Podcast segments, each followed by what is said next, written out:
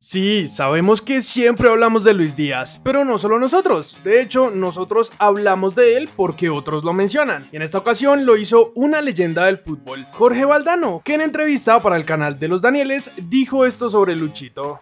Extraordinario, es un jugador extraordinario, con una frescura, con un descaro, con una personalidad que es difícil encontrar en, en un jugador tan tan joven.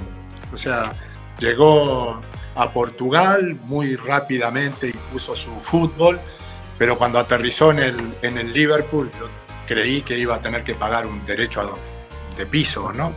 Eh, nada más lejos de la, de la realidad, se convirtió en, en, el jugador más desequilibrante del equipo, empujó a Mané a la condición de delantero centro y en cada partido da gusto ver su capacidad de desequilibrio. Tiene un futuro extraordinario porque él sí que eh, es un, un, jugador coherente con estos tiempos, porque es muy rápido, es un jugador muy, muy veloz, además de muy creativo. ¿no?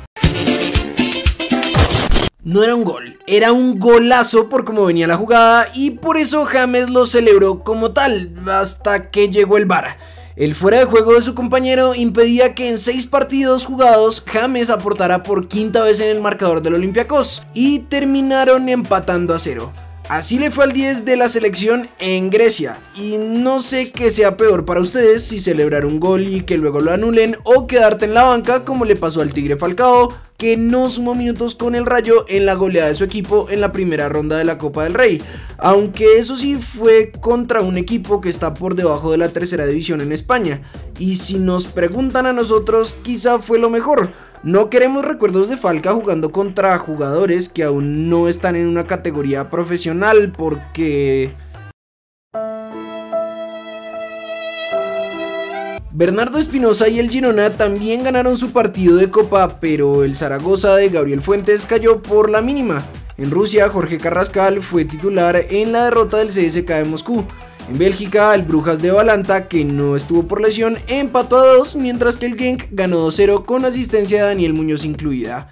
Marlos Moreno se quedó en el banco en la derrota de Troyes en Francia, que desafortunadamente fue lo mismo que le pasó a Luis Javier Suárez en la victoria del Olympique de Marsella ante el Mónaco. John Mosquera puso una asistencia en la victoria del Victoria Pilsen en República Checa y Rafael Santos Borré también se quedó sin minutos en el empate a 1 del Eintracht de Frankfurt. Finalmente en Italia, Spezia de Kevin Agudelo ganó 2-1 y la Juve con cuadrado goleó 3-0 a la Lazio, mientras que Atalanta cayó 3-2 ante Inter y de lo que más se habla es del penalti que le hicieron a Duan Zapata. ¿Para ustedes sí fue?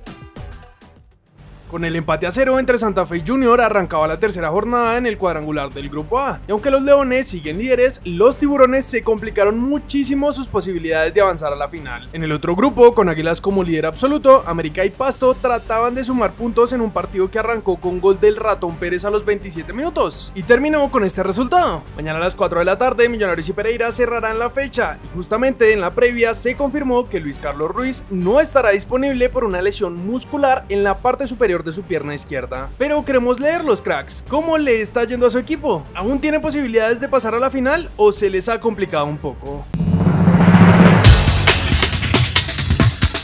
Jonathan Osorio, el jugador colombo-canadiense, fue convocado para el Mundial de Qatar con Canadá.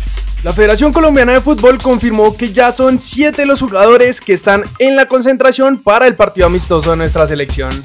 Miguel Ángel Borja volvió a marcar con River en un amistoso contra el Betis apresurada, ambigua y contradictoria. Así calificó la Federación Ecuatoriana de Fútbol la sanción que impuso el TAS por la nacionalidad de Byron Castillo.